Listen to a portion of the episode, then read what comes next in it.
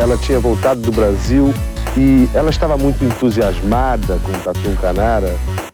Não sei, isso aí pode ser intuição da mãe, sei lá, de, de outras crianças conversando, não sei. 10! Nota 10! O senhor vai gostar, hein? Bebê diabo parou o táxi na avenida. Ao vivo? É muito pior. Eu sou a Camila Quinto.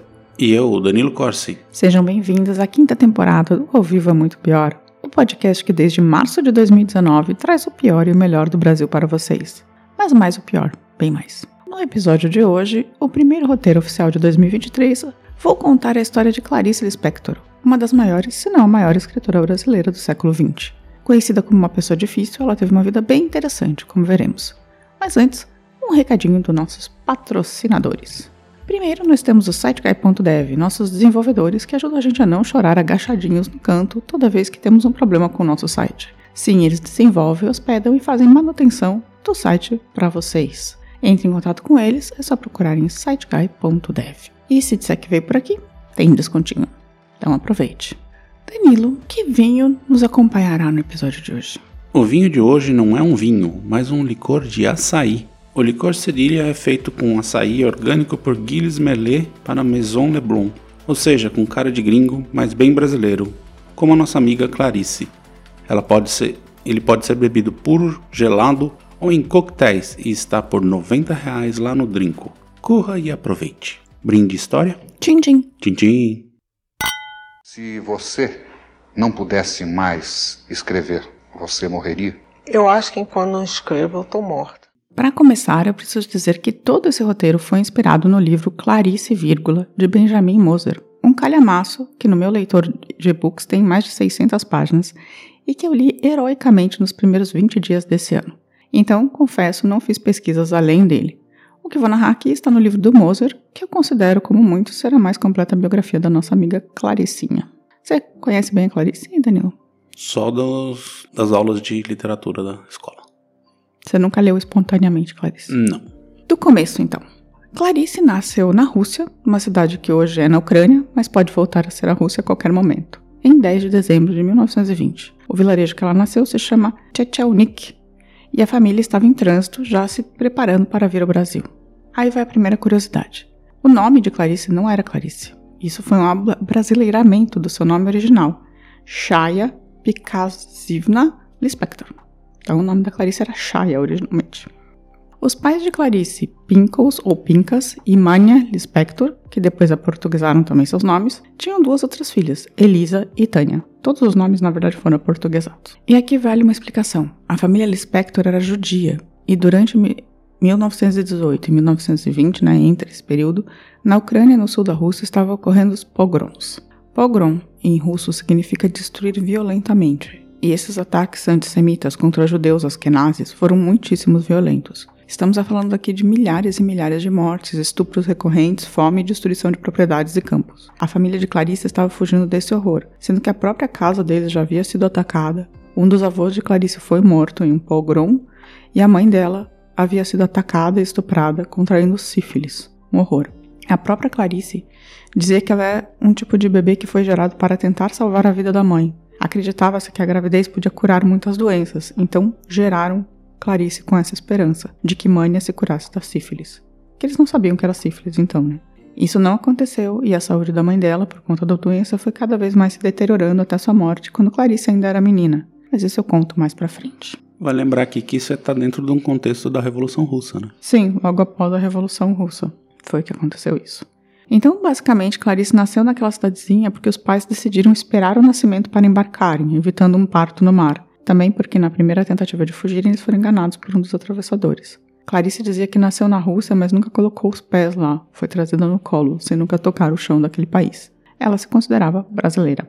Após a fuga, a família Lispector, com pai, mãe e três filhas, embarcou num navio chamado Cuiabá e chegou a Maceió. Uma das irmãs de Mânia morava lá e o cunhado, meio a contragosto, fez uma carta convidando a família, porque era como eles conseguiam é, chegar no Brasil, né? Eles precisavam de uma carta de, de convite nessa época.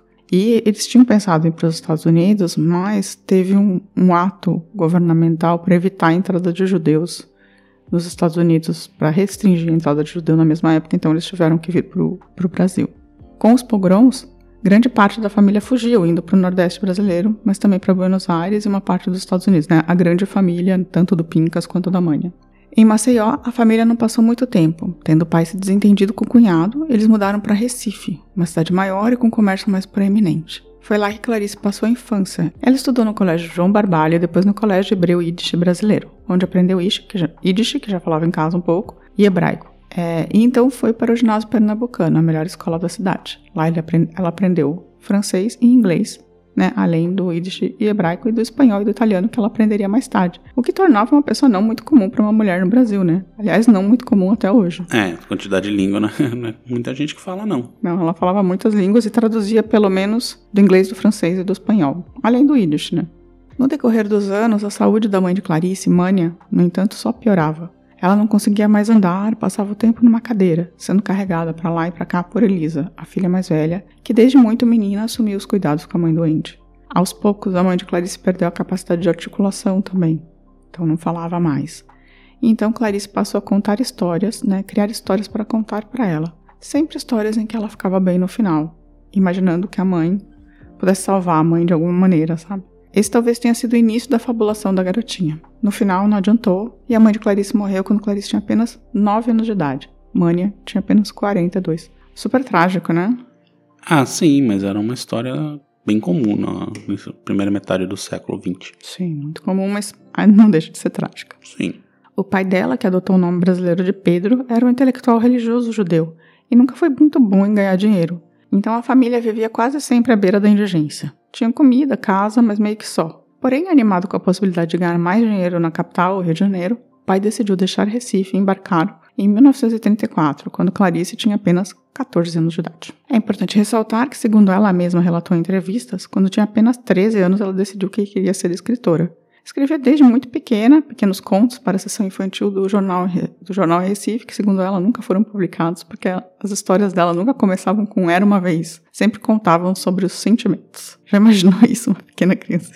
Criancinha ah, mandando tem, contos. Tem vários que fazem isso. Isso não é uma coisa só da Clarice Lispector. Tem muita criança que manda. Folha, quando trabalhava não, lá. Sim, tinha... mas ela falou que nunca foram publicados porque os contos dela não eram contos de criança que começavam com Era uma vez. Assim. Ah, isso é suposição dela, né?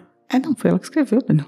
Como é sim, é a suposição? Como, não, mas como é que ela sabe que ele não foi publicado só porque não começava com Era uma vez? Alguém. Ah, sim, mas é porque depois ela percebeu que os contos dela eram, não faziam sentido, eram, eram contos que não pareciam de uma criança, entendeu? No Rio, Clarice terminou seus estudos e, para surpresa de muitos na época, passou nas provas e ingressou na Faculdade Nacional de Direito, com ótimas notas, por sinal. Nessa época, ela também arranjou emprego como redatora na Agência Nacional. Era muito raro mulheres serem jornalistas naquela época, mas Clarice já tinha alguns contos publicados em revistas e um texto espetacular, além de ser estudante de direito, que dava também um, uma carta a mais para ela, né? Ela era uma exceção e também conseguia ser muito direta pedindo empregos. Ela sempre levava as revistas, falava: olha só, já publiquei isso, isso, isso, eu falo não sei quantas línguas e tal. As duas irmãs mais velhas também encontraram empregos públicos, mais normais para jovens moças, aliviando muito a pobreza em que viviam nessa época. Mas nesse meio tempo ocorreu uma nova tragédia. O pai de Clarice passa mal, é levado ao hospital onde encontram pedras na vesícula. Ele faz a cirurgia de retirada da vesícula, né, que era simples mesmo para a época. Porém, três dias depois da cirurgia, ele começa a passar mal de novo e simplesmente morre. Isso foi em 26 de agosto de 1940, e Pincas, ou Pedro, tinha apenas 55 anos. As irmãs e Clarice acreditavam, até o final da vida, que ele foi assassinado por um erro médico. Faz bastante sentido. É. Porque era uma coisa bastante simples, né? Tirar a vesícula, assim. É, em teoria sim, né? Mas alguma coisa foi feita errada ali. É. Mas voltando, Clarice estava trabalhando como jornalista e conhece nessa época Lúcio Cardoso. Grande Lúcio Cardoso. Seu primeiro amor. Preciso fazer um episódio sobre ele. Talvez um dos maiores escritores brasileiros desconhecidos do grande público. Sim. Eles eram grandes amigos, eles se davam absurdamente bem, pensavam muito igual e teriam até se casado se não fosse um fato. Lúcio era gay. Não só gay, como muito gay. E uma gay pegadora ainda, assim, sabe? De pegar um monte de gente. Ele foi talvez o grande amor não correspondido de uma mulher que era considerada uma das mais bonitas do Rio de Janeiro. Todo mundo queria Clarice, ela queria o Lúcio, que queria um monte de rapazes. Então, essa é a história. Cansada de esperar por Lúcio, Clarice começa um relacionamento com o amigo Mauri Gurgel Valente. Ele se tornaria diplomata e eles decidiram se casar. A questão é que um diplomata brasileiro na época não podia casar com uma estrangeira, o que Clarice era, e ela não podia pedir a cidadania antes dos 21 anos de idade. o que dava em 41, 42, já que ela tinha nascido em dezembro, né? Ou seja, o pedido foi feito no meio da Segunda Guerra Mundial, o que complicou bastante as coisas. Ao final, eles pediram diretamente a Getúlio que intervisse e ela conseguiu a cidadania brasileira em 1942. Em 1943, os dois casaram e em 1944, os dois se formaram em direito. O, o marido dela era influente, né? Conseguiu que o Getúlio interviesse. Uhum. Ele é, é do grupo, né, da galera com grana. Nessa mesma época, em 1944, seria lançado seu primeiro livro, Perto do Coração Selvagem, nome dado por Lúcio Cardoso e inspirado por Joyce, que também foi uma. E o Lúcio foi uma das primeiras pessoas a ler o original. O livro foi recebido com espanto e entusiasmo pela crítica, Ninguém acreditava que com apenas 24 anos aquela mulher estava criando praticamente um novo gênero de romance na literatura brasileira. O fluxo de consciência íntimo, romance puramente psicológico, que era novo de tudo o que havia por ali até então. Tive de ler, tive de ler. Era a leitura obrigatória. Perto do Coração Selvagem. Esse livro, é, as pessoas já falaram que ela tinha se inspirado em Joyce, em Virginia Woolf e tal. E ela ficou muito brava porque ela não tinha lido, segundo ela, nenhum desses autores até ter escrito esse livro, porque ela era uma menina ainda, 24 anos, né? Possível, e, bem possível. E que ela tinha escrito por conta própria, assim. Mas depois ela foi ler esses autores, claro. Mas Clarice não tem muito tempo para aproveitar essa fama dos, de crítica, assim. Primeiro, o marido, que já era diplomata, foi transferido para Belém, onde eles passaram um tempo. Depois ele foi designado para um posto em Nápoles, na Itália. A guerra tinha acabado apenas um mês antes. Em Nápoles, ela se oferece para trabalhar como voluntária, auxiliando as enfermeiras no hospital americano, para onde os feridos mais graves eram levados. Em Nápoles, também, ela adota seu primeiro cachorro, Dilermando, que foi seu primeiro amor pet. Dilermando, uma referência óbvia ao Dilermando do, do Euclides da Cunha, né? Aparentemente. É. Ela também conclui nessa fase seu segundo romance, O Lustre, que não teve nem de longe o mesmo reconhecimento do primeiro. Foi nessa época que teve o seu retrato pintado por Dick um pintor que havia se tornado um grande sucesso na época e foi arrebatado pela beleza de Clarice. Em 1946, ela é enviada para passar dois meses no Rio. Foi enviada com o correio diplomático, basicamente. Assim, tipo, ela tinha que levar o correio diplomático. Mas foi nessa viagem que ela conheceu gente que ficaria na sua vida para sempre, como Bluma Shafir Weiner, a esposa do jornalista Samuel Weiner, Rubem Braga, Fernando Sabino, Otto Lara Rezende, Hélio Pellegrino e Paulo Mendes Campos, com quem Clarice teria seu último romance, após a separação de Mauri. Ainda em 1946, eles se mudam para Berna, na Suíça, que Clarice odiou com todas as suas forças.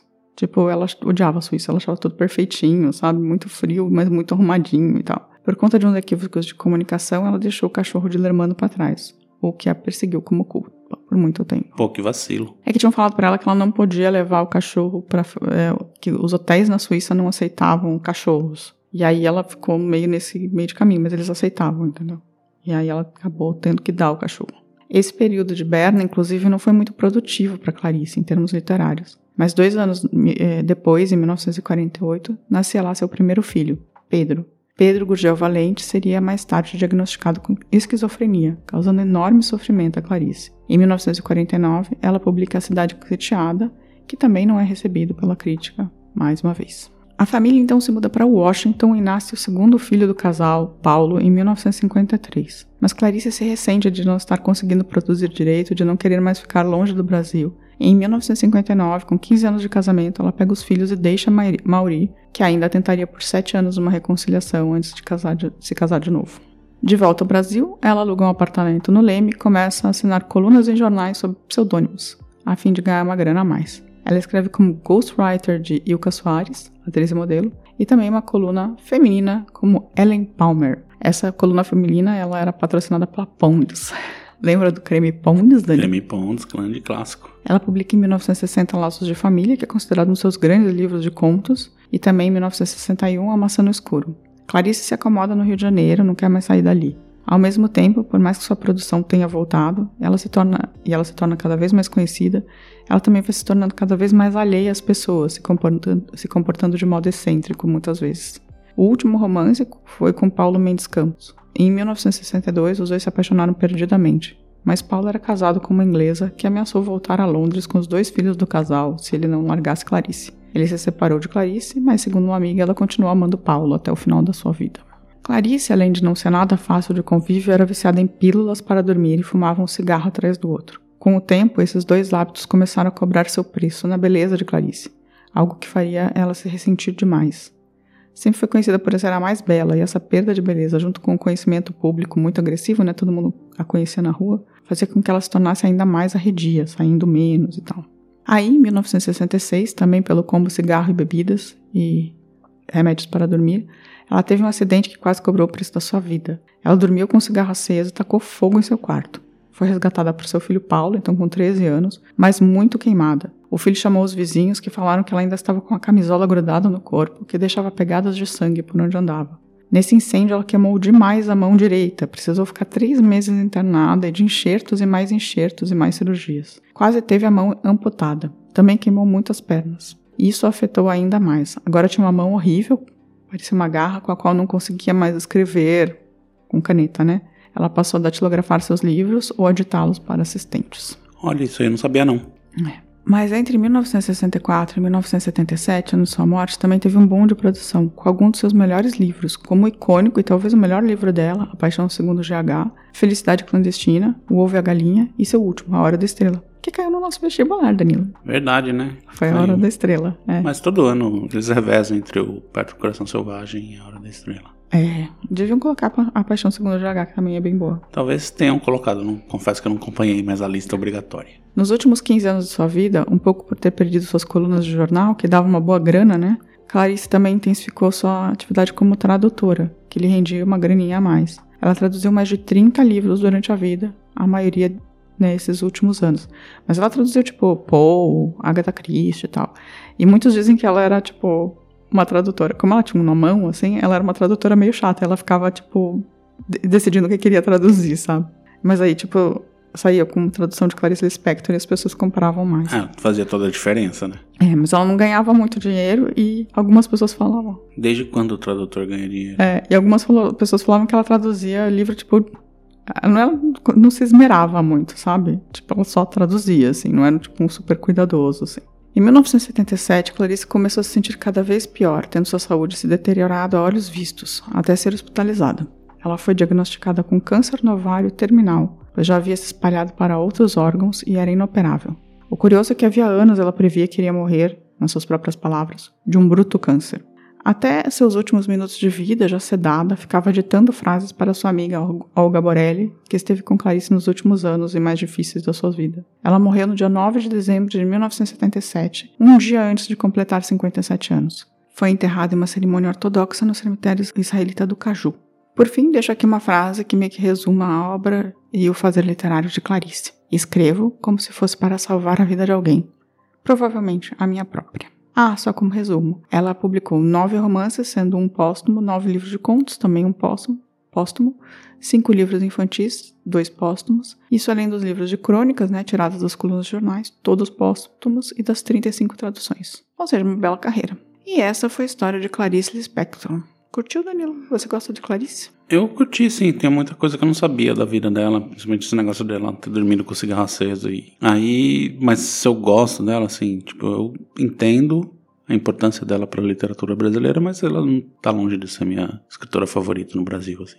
E eu gosto muito. Eu gosto muito do, dos livros da Clarice Lispector. Particularmente os contos, assim. Curto muito os contos dela. E A Paixão, segundo GH, é maravilhosa também. A Hora da Estrela também é muito boa. Não, são bons livros, não tô dizendo que são ruins, mas assim, nunca me deu um grande clique. Ah, e uma coisa que eu preciso dizer, que, que eu não disse no começo, que eu devia dizer, quem pediu esse episódio há mil anos foi o Giancarlo. É o Giancarlo, é verdade. E, e também o Ricardo Mas teve mais gente, é. Muita pediu. gente pediu Clarice, mas ele foi o primeiro mil anos atrás. Eu gosto de Clarice. Eu acho que eu já gostei mais, mas eu gosto de Clarice ainda. E eu preciso reler. Faz muito tempo que eu não leio, tipo, muito tempo, mais de 15 anos que eu não leio nada dela. Mas ela devia ser uma pessoa bem difícil, pelo que você fala. Nossa, a galera falava que ela ia pra. Pro... É que eu não fiquei contando essas anedotas, tipo, que, que tem um. Eu não fiquei contando essas anedotas, porque tinha um milhão de anedotas no livro, né?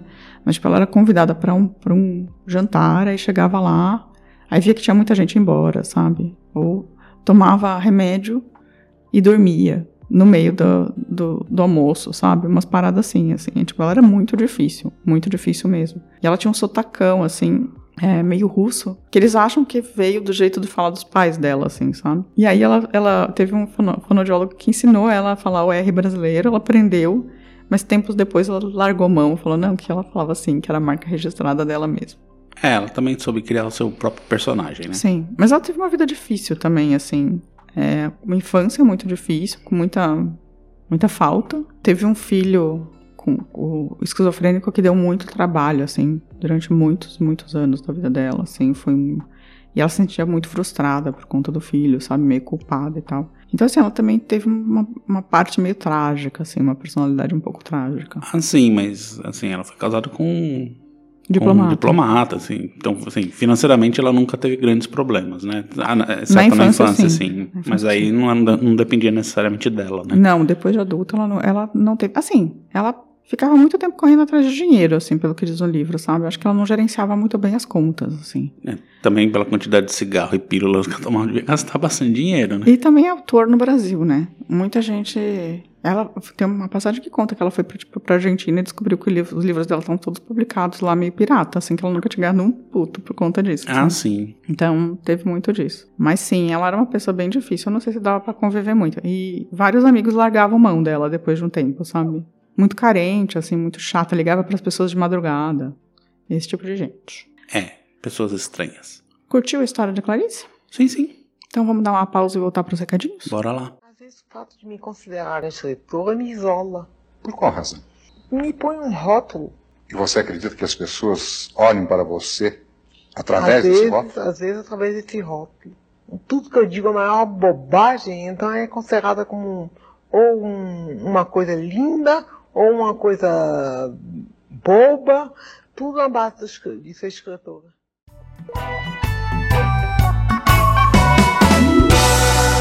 Recadinhos. Danilo, se quiserem contar pra gente passagens da vida com Clarice Lispector ou o impacto das suas obras na vida dos nossos ouvintes, como faz? Pode mandar um e-mail para contato@muitopior.com.br, pode entrar no nosso site muitopior.com.br, deixar um comentário lá no, no episódio, ou pode procurar a gente nas redes sociais, que é o Instagram, Facebook, o Twitter e também lá no nosso canal no YouTube. Agora os recadinhos. No episódio Tatum Canara, também conhecido como episódio 01, Vixe. Jomaro Gama mandou um muito bacana, gostei muito. Obrigado, nem lembro. é, faz quatro anos já quase. É, no episódio Calbo Anselmo, o Canales BR1, o Billy O mandou. Ele não foi reintegrado pela Marinha porque o exército não seria burro de admitir que ele era infiltrado desde, é, desde o início fazendo isso. Para eles é melhor manter a versão de que ele caiu em si e resolveu mudar de lado, como alegou até o fim da vida. Ah, isso, isso me parece bem claro, assim, que um dia, quem sabe, a gente possa ter acesso a esses documentos todos e saber o que aconteceu, se ele era de fato infiltrado lá, mas eu acho que sim. Eu também acho. Bem, a Andrea Cubas mandou um. Eu amei imaginar o Natal da Alemanha. Realmente, depois de um mês todo fofinho, janeiro chega carregadíssimo de deprê. Nossa, tamo depressivo aqui totalmente depressivos. Mudando de assunto, acho que o povo, eu inclusive, que ama acidentes aéreos, também vão curtir catástrofes naturais no Brasil. Histórias tem de monte, né? Praticamente todo ano acontece alguma coisa de grande proporção. Beijão. Fato. Então, coloca aí na pauta tragédias. A Michele Souza Magalhães mandou um ah, que lindos, obrigado por lembrar de mim, estou sempre pertinho. Muito obrigado. Mas espera aí, porque a sua irmã, Michele Magalhães, Vixe. falou que o seu aniversário é dia 27. Olha só, um então, parabéns. Então a gente tá aqui para dar parabéns para você. Parabéns, Michele. Olha, vamos, vamos dar o parabéns, na verdade, cantado pela nossa querida presidenta. Tá bom. Todo mundo no contagem com ela, tá? Vamos cantar parabéns para você, em cada um na sua língua. Will you join me, each one singing happy birthday in his own respective language, shall we? Ah, então, happy birthday to you, happy birthday to you, happy birthday, happy birthday to you. E vai, aquarianas, parabéns, aquarianas. Então, um beijo também para a futura diva que mandou esse recadinho para sua irmã. O Marco Alberto, no, no, acidente de trens em Itaquera, mandou muita mentira nesses relatos. Não tinha como 10 carros, conforme foi mencionado. Prove. Não sei também. Eu tô aqui, tô inocente, ele falou que você mentiu. Não, na verdade, assim, esse negócio do acidente de trem de Itaquera é um dos que, que talvez acho que eu tenha tido mais dificuldade de, de achar história sobre. Não tem nada muito detalhado. Então pode ser que tenha, pode ser que não tenha. Eu acredito que tinha, porque assim, trens naquela época eram quase, hum, sei lá, como dizer, gigantes. Uhum. O Marcionato é, mandou uma mensagem no direct do Instagram falando que ouve a gente quase diariamente. Eu achei absurdo isso. Poxa. No episódio do Genildo, ele não sabe se bugou o app, mas no meio do episódio recomeçou. Eu acho que bugou o app porque nunca ninguém reclamou desse episódio, então... É, não sei dizer. Então... Preciso ver que número que é pra procurar lá. É. E aí ele falou que já escuta a gente há um bom tempo, que ele tem podcasts também, mas ele não tá tendo pra atualizar. Conversas e Provas e o Na Trilha do Terror. E o Na Trilha do Terror ele ainda mantém atualizado. Olá, pessoal. Então, olá, gente. E ele descobriu a gente no Castbox. Então, ouçam Na Trilha do Terror do Marcionato. A, a Helenara mandou: Que bom que vocês voltaram. Que bom que curtiram as férias de verdade. Eu adorei saber mais de vocês. Abraços. Abraços. Muito querida você, Helenara, porque a gente descansou bastante mesmo. Vamos descansar sempre agora. E também eu queria mandar um recadinho para todo mundo que curtiu os episódios da última semana. O meu, nosso agradecimento. Fabiano G. Silva, Mel Melbourne, que é a Melissa. É, Ricardo Cravo, Márcia Carbalido, a Michele, é, Tânia Berne Correia, Roncone 04, a Lu Rangel, a Luciana, Dani Benetti, nossa amiga, CFO Souza, Spoiler de Sansão, nossa, tem um passarinho curtindo a gente. Olha aí. Vinícius MT 965, o Braco, Marcelo Reptile, Matheus Barreto, Eli Giovanoli, Michele Cas, Willio, Andréia, Cláudio M. Santos, Cassala, Tom Zico, Ailara, Osimandias Shelley e a Beata Reloff. Um alô para vocês, obrigado. Salve, obrigado. E um salve para Giancarlo e Piquiliani. E Piquiliani. E acho que é isso. Mais algum recado? Não, segue o barco. Então tá, boa semana para vocês. Semana que vem estaremos de volta. Tchau, tchau. Tchau, tchau. A vida é muito pior. Esse episódio é um oferecimento de trinco.com.br e siteguy.dev.